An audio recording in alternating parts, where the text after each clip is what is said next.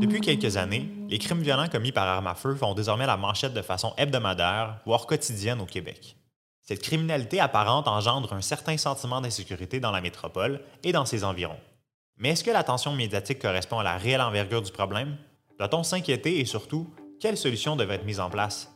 Je m'appelle Vincent Mousseau et vous écoutez Enquête de criminologie. Enquête de criminologie, c'est un balado de vulgarisation scientifique où à chaque épisode, des experts du milieu académique et pratique viennent nous aider à investiguer quelques mythes et croyances populaires à propos de la criminologie. Le sujet de cet épisode est la violence par arme à feu et on en parle avec Pierre Vaval, directeur d'équipe RDP. Équipe RDP, c'est un organisme qui offre des programmes d'intervention jeunesse dans le nord-est de Montréal. Et Yannick Charrette, professeur agrégé à l'École de travail social et de criminologie de l'Université Laval.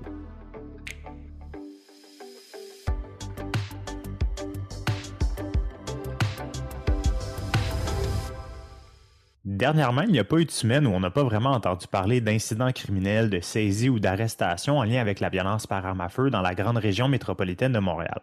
On sait néanmoins qu'il peut parfois exister un décalage entre la couverture médiatique d'un phénomène et sa véritable augmentation. Donc, en fonction de votre expertise, quel est un peu le portrait de l'évolution de la violence par arme à feu au Québec et à Montréal dans les dernières années? De notre côté, euh, les intervenants terrain, on voit une augmentation certaine du niveau de visibilité du phénomène. Alors, c'est des événements beaucoup de plus en plus spectaculaires. Avant, euh, on observait ces euh, situations-là de façon plus rare, parce que les conflits entre les jeunes étaient réglés avec, euh, disons, d'autres leviers ou d'autres outils. Alors là, présentement, ce qu'on voit, c'est que les armes sont plus courantes. Hein, les jeunes ont plus de moyens de se les acheter plus euh, facilement et les armes à feu sont un outil de prédilection dans l'environnement de violence euh, où qu'ils ont à interagir. Cette impression-là de terrain, là, elle se relate aussi dans les données officielles. Donc, dans les dernières années, on a vu une augmentation. C'est une légère augmentation, mais tout de même une augmentation observable de la violence armée euh, au Canada, mais aussi euh, à Montréal, là, plus spécifiquement. Cette violence-là, même si euh, lorsqu'on se compare avec d'autres pays, particulièrement nos voisins du Sud, c'est sûr que notre taux de victimisation est quand même relativement faible mais c'est tout de même des événements qui sont tragiques pour les personnes qui les vivent, pour les entourages de ces euh, personnes-là, aussi pour la société dans son ensemble. La présence des événements crée un sentiment d'insécurité des populations. Puis, ce qu'on observe aussi euh, de notre côté, c'est euh, une attraction plus marquée justement pour les armes à feu on observe que c'est un outil qui est très, disons, utilisé dans le monde de, la musique, par exemple, commerciale, jeunesse, pour euh, symboliser une espèce de pouvoir, un pouvoir violent, un pouvoir d'être capable de faire peur, d'intimider ou d'imposer un certain respect. Donc, on est vraiment dans la violence pure, mais aussi dans les symboles hein, qui fait qu'on voit que c'est plus présent dans l'environnement. Et vous avez parlé du sentiment d'insécurité que la violence par arme à feu peut générer, et avec la montée du phénomène et la montée aussi de sa visibilité, ce qui insécurise certaines personnes, c'est qu'elles vont croire qu'elles sont à risque d'être elles-mêmes victimes de cette violence armée. Dans les faits, est-ce que monsieur et madame tout le monde doivent être inquiets pour leur sécurité? Si on y va euh, froidement avec euh, des probabilités. La probabilité d'être victime par arme à feu n'est pas distribuée euh, également dans la population. Il y a des populations plus à risque.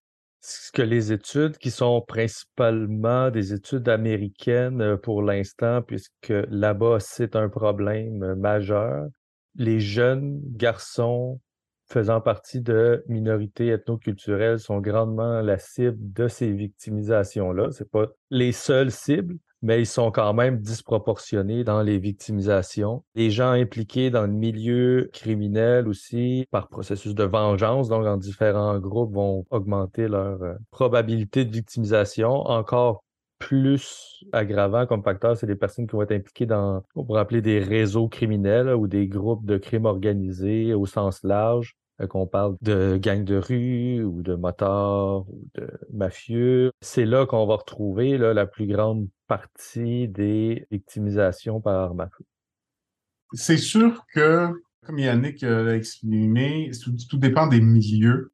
Euh, mais ce qu'on remarque à Montréal, c'est que le champ de bataille ou le terrain des conflits s'est élargi à toute la région de Montréal. Alors, c'est sûr que ça suscite euh, une, certaine anxiété dans la population. Alors, moi, je pense qu'il y a euh, plusieurs niveaux d'anxiété. Il y a les personnes qui savent qu'ils sont à risque d'être témoins de ces conflits-là. Alors, je pense que ce risque-là s'est beaucoup élargi dans la population. Avant, il y a des quartiers que tu ne devais pas fréquenter ou ne vas pas dans tel environnement, à telle école, après, entre telle heure et telle heure, parce qu'il y a des risques, parce que tel groupe est présent. Mais là, aujourd'hui, on voit dans la population une population qui est inquiète parce que des événements se produisent dans des lieux où ce qu'on n'a pas l'habitude d'en voir et dans des lieux, entre guillemets, réputés être sécuritaires. Et vous avez parlé des victimes, mais du côté des auteurs, est-ce qu'on a un portrait un peu de qui sont derrière ces violences par arme à feu? Est-ce qu'on parle ici, par exemple, seulement d'individus qui sont connus comme gravitant dans le monde du crime organisé? C'est toutes sortes d'acteurs. De penser que c'est seulement des gens qui sont impliqués dans le milieu criminel, c'est pas comprendre qu'est-ce qui est en train de se passer. Alors, on a des jeunes qui voient dans la violence la possibilité de retrouver leur dignité en tant que jeunes garçons.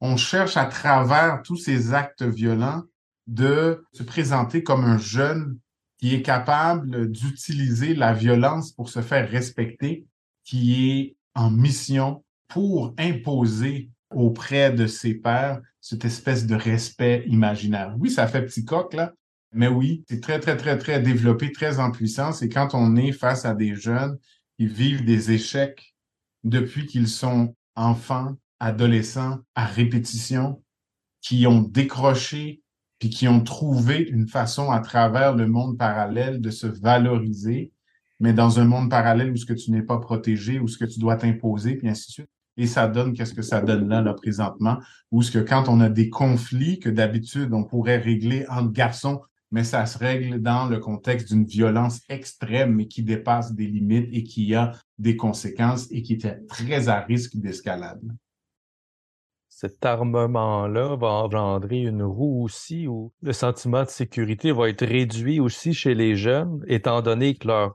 amis vont avoir des armes à feu. Le besoin de s'armer pour se protéger va être intéressant. Puis là, le fait d'avoir une arme à feu augmente les chances d'être impliqué dans des situations où on va utiliser cette arme-là. Puis par la suite, le cercle de la vengeance, là, finalement, va faire son jeu. Peut-être aussi ajouter sur ce qu'on sait sur, disons, les acteurs de cette violence-là. On en sait plus sur les victimes parce que il est difficile de cacher une victimisation par arme à feu, donc ça a des impacts majeurs physiques. Mais par contre, la personne qui va utiliser son arme, c'est une action qui se fait à distance, donc c'est quand même relativement facile de quitter les lieux sans que les policiers puissent rencontrer la personne, sans que les policiers puissent accumuler de la preuve pour pouvoir condamner la personne. Donc, ces perpétrateurs de violence ne se retrouvent pas dans les données officielles, donc on n'a pas nécessairement un portrait représentatif de qui sont euh, les acteurs. Parfois, on va avoir certaines intuitions ou des renseignements sur qui sont, mais on a, ces informations-là ne seront pas euh, officialisées par manque d'informations. La victime euh, ne sera pas nécessairement prête à témoigner ou de faire une déposition à la police étant donné les circonstances ce qui fait qu'on en sait moins sur les euh, perpétrateurs que sur euh, les victimes. Puis aussi, ceux euh, qui commettent ces violences-là sont aussi dans une logique où ce que même s'ils sont touchés ou victimes de cette violence-là, ils ne doivent pas se comporter comme des gens qui ont été brisés par cette violence-là. Donc, D'où vient le fait qu'ils ne collaborent pas?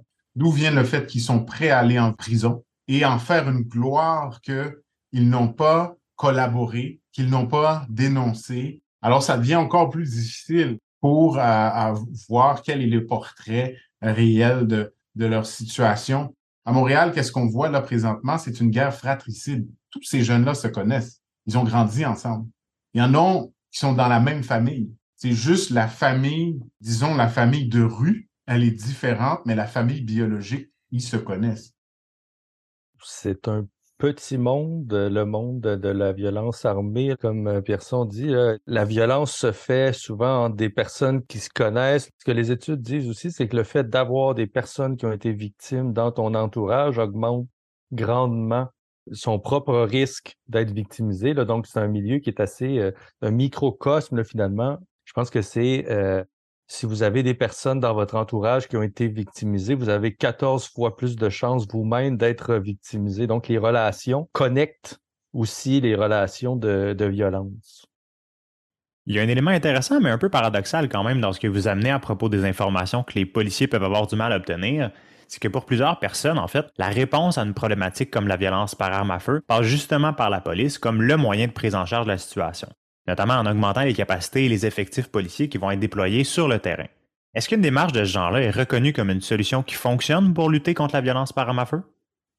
L'augmentation euh, des capacités policières ou de la capacité du système de justice est un moyen pour sécuriser la population en général, pour trouver une solution à la crise, parce qu'elle génère une insécurité dans la population. Alors, plus de surveillance, plus d'encadrement, plus d'arrestation, plus d'incarcération. Et c'est sûr que pour nous, l'effet pervers de ce réflexe, c'est comme la réponse facile, mais qui engendre d'un autre côté des discriminations, des discriminations systémiques et qui plonge certaines communautés davantage dans cette violence et dans ce cercle vicieux-là. Alors, ça l'effet inverse. Alors, c'est pour ça qu'il faut balancer. Et ce qu'il faut, c'est voir de quelle façon on peut changer les choses dans ces communautés-là pour qu'ils soient en mesure de trouver moins d'attraction à la violence, qu'elle devienne moins intéressante pour leur permettre d'atteindre leur objectif. Je ne saurais pas mieux dire, euh, Pierson. En fait, ce que les études euh, montrent, c'est qu'une simple augmentation du nombre euh, d'effectifs policiers n'arrive pas à réduire efficacement la violence de, tout type. Euh, c'est pas dire que les policiers euh, ne peuvent pas être utiles dans cette problématique, mais c'est par leur approche changée, leur approche par rapport à cette problématique-là qui pourrait arriver à réduire la violence armée. Donc, on a l'exemple des certains programmes euh, ou des stratégies d'intervention policière qui vont réussir à euh, diminuer la violence armée, souvent par des stratégies le plus euh, communautaires. mais ce pas les seuls experts de la violence armée. Euh, puis d'autres intervenants aussi pourraient être euh, vus comme des experts euh, sur la violence armée. Les, services hospitaliers, par exemple, ou qui doivent traiter les victimes, eux, font aussi toujours affaire avec des violences armées. Les intervenants sociaux, les travailleurs de rue aussi qui sont ancrés dans ces communautés-là qui vivent cette violence armée-là euh, sont aussi des experts de la violence armée. Il faut les écouter, puis il faut voir un peu qu'est-ce qu'ils suggèrent comme approche pour pouvoir euh, réduire la violence armée. Et si on reste dans le domaine judiciaire, plutôt que de parler de l'augmentation des effectifs policiers, d'autres personnes voient une solution au problème de la violence par arme à feu qui passe par une législation plus stricte entourant le contrôle des armes et les peines qui sont associées à leur utilisation. L'idée est assez simple. Hein. Des lois plus sévères réduiraient les opportunités de commettre des crimes avec les armes à feu et augmenteraient aussi les conséquences pour les individus qui persistent à commettre ces crimes. Donc peut-être que là, on aurait une solution efficace pour lutter contre le phénomène. Est-ce qu'on fait face ici à un mythe ou une réalité? Ça, c'est un mythe parce que la violence d'aujourd'hui n'est pas commise par manque de loi. Il faut, faire attention dans la manière qu'on perçoit ça.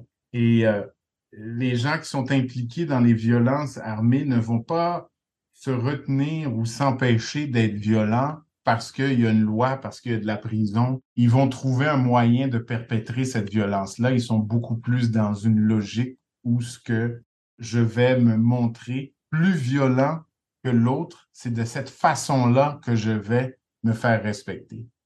Alors, c'est une espèce de logique qui est hors complètement de euh, la perception que euh, si, comme en bon père de famille, on met des conséquences aux actes répréhensibles, ben ça va changer le comportement d'un enfant, mais d'un enfant qui a des besoins fondamentaux qui ne sont pas rencontrés. Alors non, euh, l'enfant va continuer à développer ce comportement-là, mais en lançant un message à chaque fois.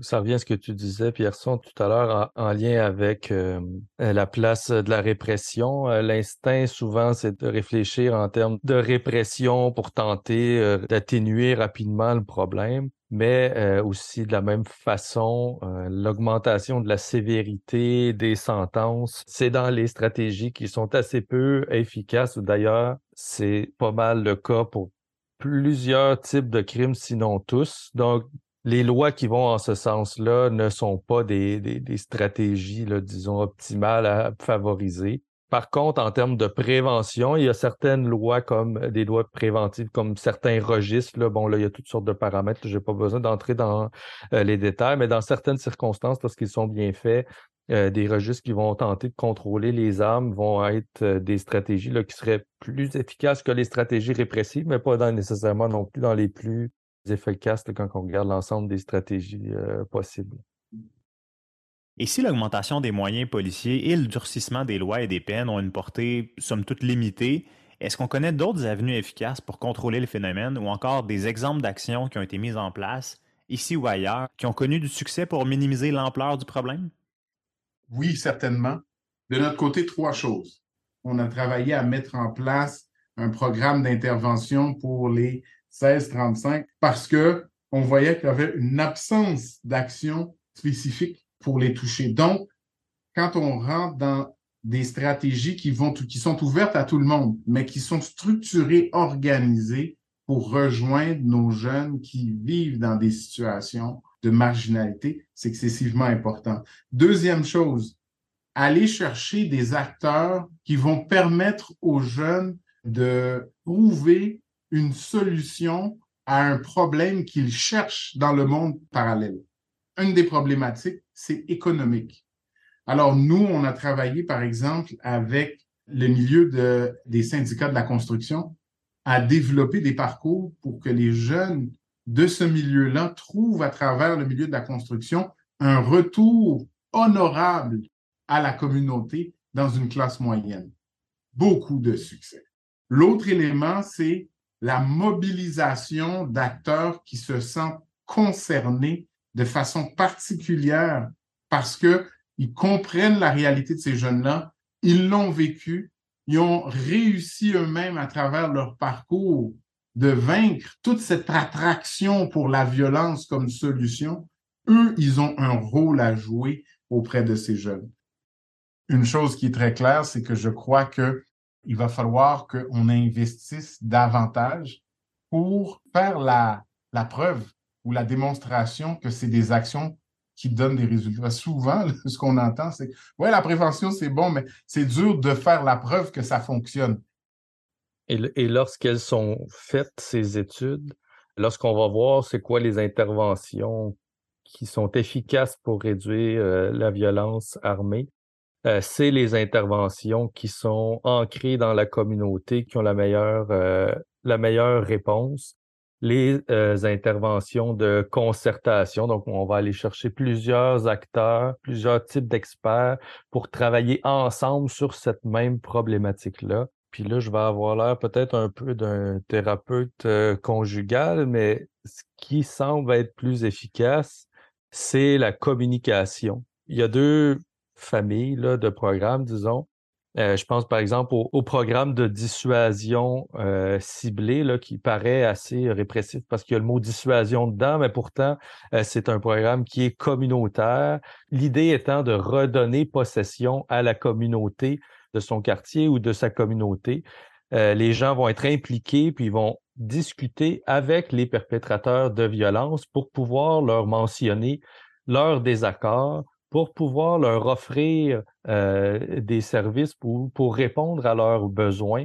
Et étant donné que ça vient de cette communauté-là, le message passe beaucoup plus efficacement puisque c'est des gens qui vont connaître, c'est des gens qui vont partager des valeurs communes. Donc, plutôt qu'une approche qui va arriver d'en haut puis qui va imposer des choses à la communauté que parfois elle n'aurait même pas euh, voulu avoir cette intervention-là. Donc, les approches qui proviennent de la communauté, centrées sur la communauté, sont celles qui, euh, qui sont les plus efficaces pour réduire la violence armée. C'est vraiment important, là, Yannick, qu'est-ce que tu viens de dire? C'est vrai, il faut qu'elle soit significative. Euh, parce que quand elle, l'approche n'est pas significative, même si elle est pertinente, même si elle est réputée être efficace, mais le fait qu'elle est appliquée sans avoir eu le saut de confiance ou d'approbation ou en guillemets la bénédiction de la communauté, elle ne sera pas considérée. Alors d'où vient vraiment l'importance de s'assurer que les communautés soient complices? Parce que nous, c'est ce qui est à la base de l'inefficacité de plusieurs types d'actions dans la communauté ici. Elles ne percent pas, même si elles sont légitimes, mais parce qu'elles sont appliquées ou elles sont présentées comme euh, complètement déconnectées des réalités euh, de chacun des milieux. Alors ça, c'est le danger. Aussi, il y a les programmes de médiation entre les groupes, donc de rencontrer les différents partis qui vont être concernés dans des conflits, puis de leur expliquer un peu euh, ça pourrait être quoi les autres stratégies pour résoudre vos conflits si ce n'était pas euh, la violence armée ou tout autre type de violence idéalement? Donc peut-être de trouver des solutions par médiation entre les conflits avant qu'on en arrive à des conflits plus sévères. Peut-être aussi ajouter, ça a toujours existé la violence armée euh, au Québec, mais cette euh, montée des dernières années là, a amené un peu plus d'intérêt euh, du monde de la recherche, mais aussi du monde communautaire puis du monde de l'intervention pour essayer de mieux comprendre, adapter les interventions à la réalité du Québec, à la réalité de Montréal, euh, adapter les projets de recherche pour avoir des données qui représentent en fait la réalité du Québec, puisque bon, la majorité des études sont faites aux États-Unis. C'est pas la même réalité clairement qu'au Québec. Le nombre d'armes à feu, il n'y a rien à comparer. Le nombre d'événements non plus et, et rien en comparaison. Par contre, c'est une problématique qui est sérieuse. C'est des événements qui sont tragiques puis, euh, on va tout faire pour essayer de mieux la comprendre, puis essayer d'en limiter les effets. Oui, puis ça rappelle en fait que la violence par arme à feu est loin d'être une problématique simple et que sa prise en charge optimale ne doit pas se faire en silo, mais plutôt dans un esprit de collaboration. Donc, Yannick Charrette, Pierson Vaval, merci pour votre participation à Enquête de criminologie. Merci, beaucoup, Vincent. La montée confirmée de la violence par arme à feu dans la grande région métropolitaine mérite l'attention des divers acteurs qui sont affairés, de près ou de loin, à assurer la sécurité publique. Il serait toutefois limitant de considérer le domaine policier ou judiciaire comme l'unique voie pour répondre au phénomène. En fait, la communauté et l'environnement dans lequel les jeunes évoluent gagneraient tout autant, voire davantage, à être impliqués dans la solution en vue de réduire à long terme l'attractivité pour le recours aux armes à feu. Enquête de criminologie est une idée originale de Vincent Mousseau et Marie-Ève Dubois. À la réalisation et la coordination, Audrey Deschaines, Marie-Ève Dubois, Vincent Mousseau et Florence Piché, et au soutien technique, Raphaël Waro. Ce balado est une production du Centre international de criminologie comparée.